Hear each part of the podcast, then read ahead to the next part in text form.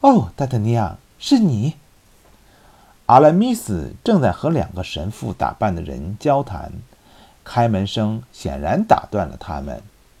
看清来人的阿拉米斯眼神温柔，但除此之外并没有太多欣喜的表示。是我，我的朋友，但是你显然不太像你。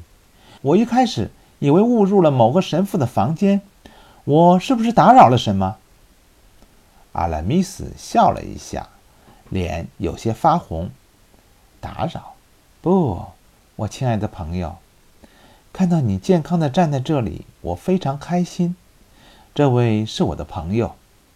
阿拉米斯向坐着的两个神职人员介绍说：“我想，作为一个军人，恐怕我的身份不适合参与你们的讨论。”达德尼昂说：“需要我回避吗？”“不，正相反。我想听听您的意见。”院长先生认为我的论文完全符合教义，但还有可以修改的地方。论文？您在写论文？当然，那个修道院院长说，受任圣职之前的论文必不可少。受任圣职？达德尼昂吃惊地盯着屋子里的三个人，他的惊异并没有打破屋子里的沉静。三个人又继续了之前的讨论，那些让达德尼亚莫名其妙的神学词汇使得他昏昏欲睡。等到一个小时之后，两位神父起身告辞，达德尼亚还被几个拉丁文弄得头痛不已。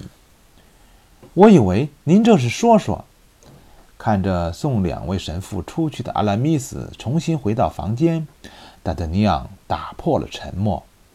不，我的朋友，我显然不打算拿这种庄严的事情开玩笑。哦，我想，既然您打算步入神职，我从巴黎带来的这封信恐怕就没有用了。信？什么信？您到底为什么选择这条路呢，我的朋友？达德尼昂突然转移了话题。我想，您的心上好像有一道伤口。一道女人留下的伤口。达达尼昂握住了衣袋里面的一封信件。您在说什么？不要提这件事情。我怎么会是因为失恋选择这条路呢？难道我会去追求一个女工吗？我亲爱的阿拉米斯，没人说什么女工。哦，您在拿我开玩笑吗？阿拉米斯情绪有些激动。您不是说有我的一封信吗？这么说，您是打定主意了？是的，主在召唤我，我要履行我的使命。既然如此，这封信还是不要看了，恐怕信里会告诉您一些您不想提起的女工的消息。达达尼昂看着朋友的反应，微微一笑。这封信究竟是谁写来的？是某个伤心的女工吧？也许她不得不跟随自己的女主人去图尔。他还选择了带着香味的信纸，方蜡上还有公爵夫人的图章。您到底在说什么？那封信呢？我得找一找，或许被我弄丢了。不过，我想，既然您心意已定。也许并不在乎一个疯女人的来信吧。哦，达达尼亚，您可是要了我的命！快找到他吧，阿拉米斯叫道。哦，在这儿。达达尼亚从口袋里拿出了那封信，交给了迫不及待的阿拉米斯。阿拉米斯抓过信，急切地读了起来。看来这个女工文笔很好啊！看着阿拉米斯越加欣喜的神色，达德尼昂揶揄着：“我就知道，我就知道他是爱我的，我就知道他是没办法才会托尔的。”阿拉米斯兴奋地拥抱了达德尼尔：“谢谢您，我亲爱的朋友，您带来的消息太让我幸福了。”阿拉米斯拉着达达尼昂跳起了一种庆祝舞。论文被他碰到了地上，但他毫不在意的在上面踩来踩去。这时，巴赞端着饭菜进来了。主人，今天是周五，要斋戒，所以准备了菠菜和鸡蛋。出去，把这些该死的蔬菜拿走，给我拿烟鸡和羊腿来，还有葡萄酒。阿拉米斯把头上戴着的修道帽丢在了地上。巴赞显然对这突如其来的变化不明所以，但他希望主人脱离火枪手队伍的愿望显然泡汤了，因此退出房间的时候神情不禁有些哀伤。看来你又不打算接受神职喽？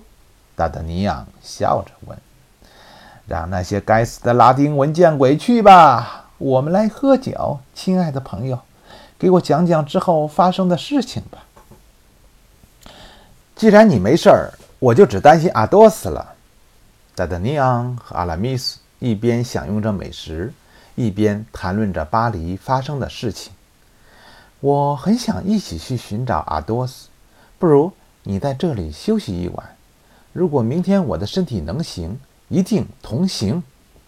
阿莱米斯无奈地指了指身上的枪伤，说：“不过我相信阿多斯一定不会有事，他是那么的沉着而勇敢。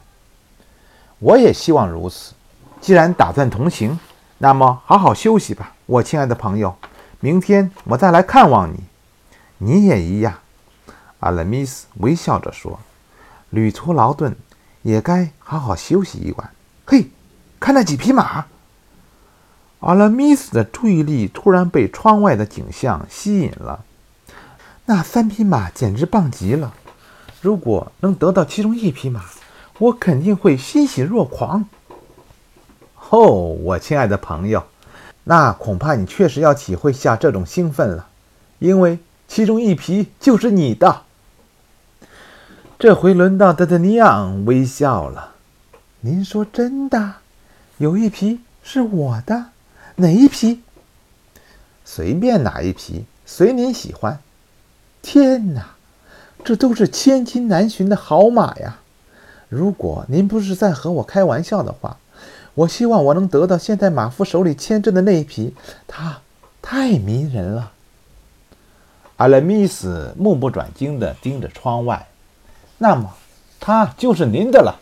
我不是在开玩笑，绝对不是。这是国王送给您的礼物吗？或者来自王后？不管他们来自哪里，这都不重要。重要的是，其中有一匹属于您了。您说的对，不管它来自哪儿，它是我的了。阿拉米斯兴奋地说。非常感谢我的朋友，我太感谢您了。我要现在就去看看他，就算中了几十发子弹，也不能阻挡我。巴赞，巴赞，您有什么吩咐，主人？巴赞没精打采地进了房间。快扶我下去，看看我的宝贝儿。阿拉米斯迫不及待地下了床，几乎是飞奔着到了马厩。巴赞。帮我稳住马凳。阿拉米斯看他的跟班儿扶住了马凳，就以矫健的姿态跃上了马背。然而，他的伤口并不能如同他的心一般快速愈合。马的一个腾跃，就使阿拉米斯脸色发白了。德德尼昂赶紧同巴旦一起把他送回了房间。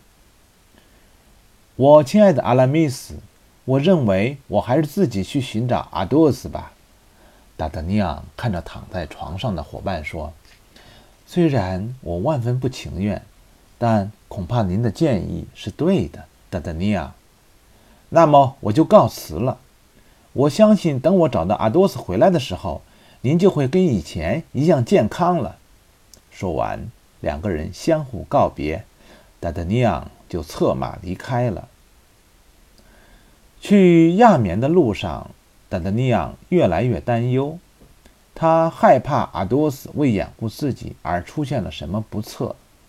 在他看来，自己的这位朋友是高贵、优雅、令人尊敬的火枪手。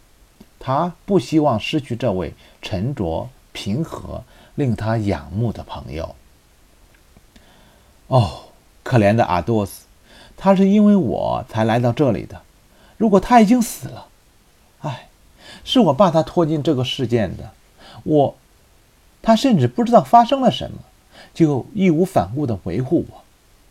纳达尼昂一直在小声呢喃：“这都是我的错，他是为了救我才陷入那样危险的境地。”他这么想着，不停催促着马越跑越快。